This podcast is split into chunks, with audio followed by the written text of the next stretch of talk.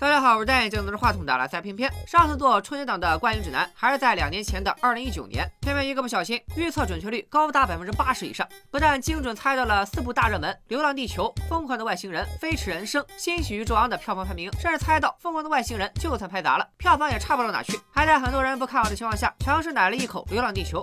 所以，偏偏对这部《流浪地球》寄予厚望。或许二零一九年，咱们终于迎来了中国科幻元年。票房预测刚上映时可能表现不佳，属于第一梯队四部的垫底。但只要对刘慈欣原著的完成度能到八成，很可能靠口碑一路逆袭，直逼《疯狂的外星人》，甚至反超成为第一名。也猜到了像《日不落酒店》这种炮灰，很可能撤档。大家也看到了，整整两年了，这片子到现在还没上呢。受二零二零年疫情影响，去年春节档全线延期，多部大片分散到了全年各个档期，带动了整个电影市场的复苏。而今年春节档也可以说得上是众神归位，终极 battle。目前共有七部电影已经官宣定档，分别是《唐人街探案三》《你好，李焕英》《刺杀小说家》《弑神令》《人潮汹涌》《新神榜：哪吒重生》《熊出没：狂野大陆》超人气 IP 特效大片、喜剧、动画，该有的都有，咱们一个个说。《唐人街探案三》不说废话，直接预测《唐探三》只要上映，稳稳的春节档票房冠军。如果不受疫情影响，甚至可能打破华语票房纪录。目前预售票房已经破三亿，且仍然在上涨。从去年春节档延期到今年大年初一，还明显能感觉到人民群众积压了一整年的观影欲望，几乎全冲在这片子上了。像明明这种电影发烧友，几乎每周末都会去一次电影院。但其实大部分老百姓是没有观影习惯的，一年去不了两三回。如果有人一年只去一次电影院，那么这类人大概率会选择在春节档去看一部明星最多、知名度最高的电影《唐探三》。无疑是这些受众的第一选择。而至于电影本身，要是没有绝对的自信，不会宁愿压片一整年，也要征战春节档，而且坚持不提前点映，所以大概率不会翻车。剧情部分，片方一直保密的很好，但可以预见的是，依然会遵循第二部的特点，重喜剧轻悬疑，走合家欢路线。毕竟是春节档期，整得太血腥太烧脑也不现实。不过，既然唐探二人组从纽约来到东京，在日本这个悬疑推理大国，也必然会出现不少推理迷们喜闻乐见的命运元素。而且，神秘大 boss 皮蛋的身份也很有可能会在这一步揭开真相，到底会是谁呢？有一版预告片里出现了张子枫的话音，有人善，有人恶，你呢？紧接着接了唐人的一句台词：“我可不可以都选啊？”难道是在暗示唐人才是皮蛋，一直在扮猪吃老虎？还有一版预告片里出现了染谷将太一身黑衣摘冬帽的镜头，一脸的爆子相。不知道是烟雾弹还是反套路，皮蛋到底是谁？咱们还是影院见分晓吧。唐人街探案三，期待指数五星，推荐人群所有春节档愿意走进影院的男女老少。如果我们两个联手都破不了的案子，それは人間の仕業じゃないってことになるね。哎，你俩别进来呗，哎，去停下了。你好，李焕英。除了悬疑片之外，喜剧一直是偏偏最爱看的类型片，所以这部电影我的期待程度不亚于《唐探三》。他叫焕英，我叫光临，我俩。欢迎光临， 听着多是个情。按理来说，孝心也是该有生命周期的。沈子这个男人怎么回事？找了我笑点上五六年了，他就不出来了？咋的？买房了呀？这部电影是贾玲的导演处女作，改编自她之前的同名小品《你好，李焕英》。不夸张的说，这个小品就是后赵本山时代最好的小品，几乎没有之一。很多同学应该都看过，没看过的话，哪怕你立即关掉我的视频去看这个小品，我都不怪你。小品和电影都是根据贾玲自己的亲身经历创作，讲述了母亲意外去世以后，主角穿越回了八十年代，与年轻时的母亲李焕英相遇，发生了一系列。啼笑皆非的故事，每一个部分都用情至深，却又都恰到好处。无论是喜剧桥段还是情感表达，都看得出是作者从心底一点点挖出来的情绪，与那些为了讨好观众刻意造梗的创作形成了肉眼可见的差距。小品改编成电影是一把双刃剑，一来电影更充足的时长，给出了更大的创作空间。原有小品里由于舞台和时长限制被割舍掉的部分，可以在电影里充分发挥。但同时，也正是因为电影篇幅更丰富，稍有不注意就会变成了成长版小品，破坏掉原有作品的节奏。希望贾玲和团队能把握好这次大荧幕舞台，拿出一部让观众们惊喜的作品。你好，李焕英，期待指数五星，推荐人群家庭观影喜剧片受众。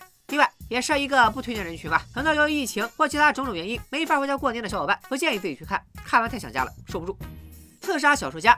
修真刀导演陆阳新作，由宁浩监制，改编自双雪涛同名小说，讲述了小说家陆空文用小说构建了一个鬼神厮杀的奇幻世界，但没想到这个小说中的世界竟然会影响现实世界的进程。雷佳音饰演的关宁为救女儿，接下了刺杀小说家的任务，却没想到在两个世界之间越陷越深。这部电影并非之前聊过，不管是预告片里能看到的特效场面，还是原著小说里能看到的高概念设定，说实话，我都很难说出一个烂字，至少应该算得上是一部合格的大荧幕商业片。我和一位看好陈正道，而去看杨颖主演的《摩天大楼》，自然也会。因为看好陆阳和宁浩而去看这部杨幂是女一号的刺杀小说家，而且按照陆阳前两部修真刀的规律来看，所谓的女一号大部分都是花瓶摆设，戏份应该不会很重，对吧？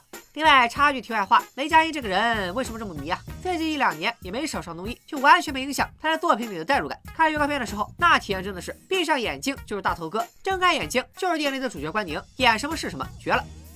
刺杀小说家，期待指数四星半，推荐人群原著书粉、奇幻题材爱好者。呃，杨幂的粉丝应该就不用我推荐了吧？弑神令。虽然都是号称改编自央视，但这个片子和郭导已经上线的《晴雅集》完全不是一个东西。一个是小说原著改编，一个是网易手游改编。《弑神令》早在游戏刚开始火的一七年就立项了。看预告片中对弑神和四位主角的改编就知道，这部《弑神令》的受众肯定也不会局限于阴阳师和平安京的玩家。导演李蔚然是拍广告片出身，长篇代表作还是十年前的《决战杀马镇》。但两位主演陈坤和周迅是非常有票房号召力的荧幕 CP，两人合作都不下十次了，默契十足。制片人陈国富和编剧张家鲁也是老搭档。《寻龙诀》《风声》《天下无贼》都是二人经手的作品，古装魔幻题材一直以来都是拉胯重灾区。希望两位老师能稳定发挥，别浪费了优秀的演员和大场面大制作。《弑神令》推荐指数三星半，推荐人群 IMAX 影城常驻居民。人潮汹涌，翻拍自二零一二年的日本电影《盗钥匙的方法》。这片子是日本的爆款喜剧，我也解说过。人潮汹涌，就是对原版电影进行了大量改编和全新创作。肖央饰演的落魄群演小萌，活到三十岁，事业仍然一塌糊涂。他想到了死，自杀之前想要去澡堂把自己洗个干净，没想到偶遇了刘德华饰演的杀手周全。一次意外，周全摔伤失忆，而小萌则捡到了周全的更衣柜钥匙。落魄群演和精英杀手的人生就此互换，两条时间线并行叙事，最终汇聚在一起，发生激烈碰撞。这部电影的导演是此前指导过《无名之辈》的饶晓志，多线叙事正是他的拿手好戏。再加上成熟 IP 的加持，可以说是好剧本找对了人。演员阵容上，刘德华、肖央、万茜结合在一起，很可能会碰撞出意想不到的火花。爱情元素和悬疑喜剧融合在一起，很适合作为情人节约会时的选择。票房方面，虽然现在预售热度不高，但说不定会和去年的《误杀》一样，成为一匹票房黑马。人潮汹涌，期待指数四星，推荐人群情侣约会。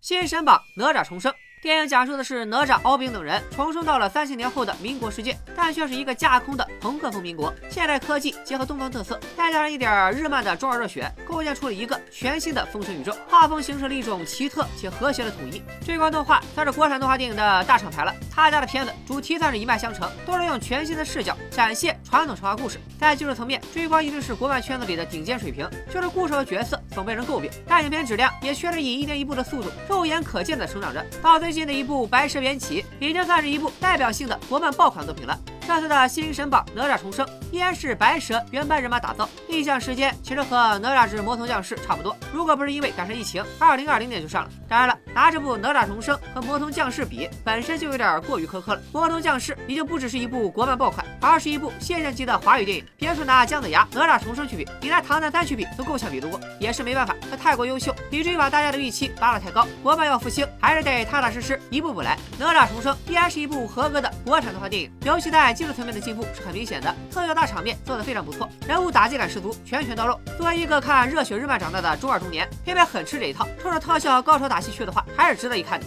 新神榜哪吒重生，期待指数四星，推荐人群国漫迷。熊出没狂野大陆。每年春节档雷打不动的儿童动画电影就是《熊出没》了，这都已经拍到第八部了。而且可能很多人不知道，《熊出没》上一部《原始时代》狂砍七亿，最后反超新一的新喜剧之王，拿了2019年春节档的第四名，还是非常能打的。这次光头强带着熊圈顶流熊大、熊二来到了一个叫狂野大陆的主题公园，里面的人只要缴费就可以通过一种设备变成动物，既可以释放天性在原野上奔跑，也可以化身为雄鹰翱翔于天际。在这样的设定下，动物与人类、欲望与梦想发生着激烈的碰撞，每个人似乎都能从中找到自己想要解读的角度。上一部的《熊出没：原始时代》本来带着做视频写稿的心态去，没想到硬是品出了一点当年马达加斯加的味儿。到了这部《熊出没：狂野大陆》，在技术上已经找不到什么瑕疵，3D 特效、云雾山川、光影氤氲都让人称赞。不得不说，国内动画中的水平真的进步不小。虽说对标皮克斯、梦工厂为时尚早，但确实是肉眼可见的不断缩小差距。里面整体定位也非常明确，就是瞄准了儿童群体，以及多买两张票给带着熊孩子的宝妈宝爸。不搞什么儿童的 IP，成人也能看之类，两手抓两手都不行的噱头。流水的春节档，铁打的熊出没，这才是默不作声的真正赢家。熊出没狂野大陆，期待指数四星，推荐人群少年儿童、宝妈宝爸。大家注意照看好自己的孩子，遵守惯秩序就完事了。好了。本期本周快大片春节特别版到此结束。总体来说，首推《唐探三》，哪怕推理没那么硬核，其强爱必备书、全明星阵容、合家欢的属性，都让这部电影极具票房竞争力。其他片子很难和它正面抗衡。《你好，李焕英》和人潮汹涌，偏喜剧，适合家庭观影和情侣约会。《刺杀小说家》和《侍神令》走奇幻风，大家也可以根据自己的口味自行选择。《熊出没：狂野大陆》推荐给带孩子的家长，《新人榜》得尔重生推荐给国漫粉丝。总之，今天的春节档非常给力，基本能满足所有观影群体。只要你想看，就一定会找到属于自己的菜。受疫情影响，具体票房数咱们就不猜了，可以猜一猜排名。以下纯属个人瞎猜。《唐人街探案三》第一，《你好，李焕英》第二，《刺杀小说家》第三。这三部片子我目前都还没看过，到时候猜对了，你们就留言夸我两句；猜错了，你们也可以回来一键三连，一致惩戒。推荐春节档的同时，也必须要提醒大家，高风险地区不要聚集，低风险地区要按要求做好防疫措施，咱们平安观影，开心过年。也希望疫情不要再反复了，中国电影的票房记录能再创新高。年关将至，感谢大家一整年来的陪伴和支持。天贝也在这里提前给大家拜个早年。听说这两天在弹幕里打新年快乐会有意外惊喜，祝大家新年快乐，阖家幸福，吃得到可口的团圆饭，看得到好看的春节档。出门观影一定要戴好口罩，做好防护。希望疫情能早日被彻底遏制，大家一起迎接平安喜乐的辛丑牛年。拜了个拜。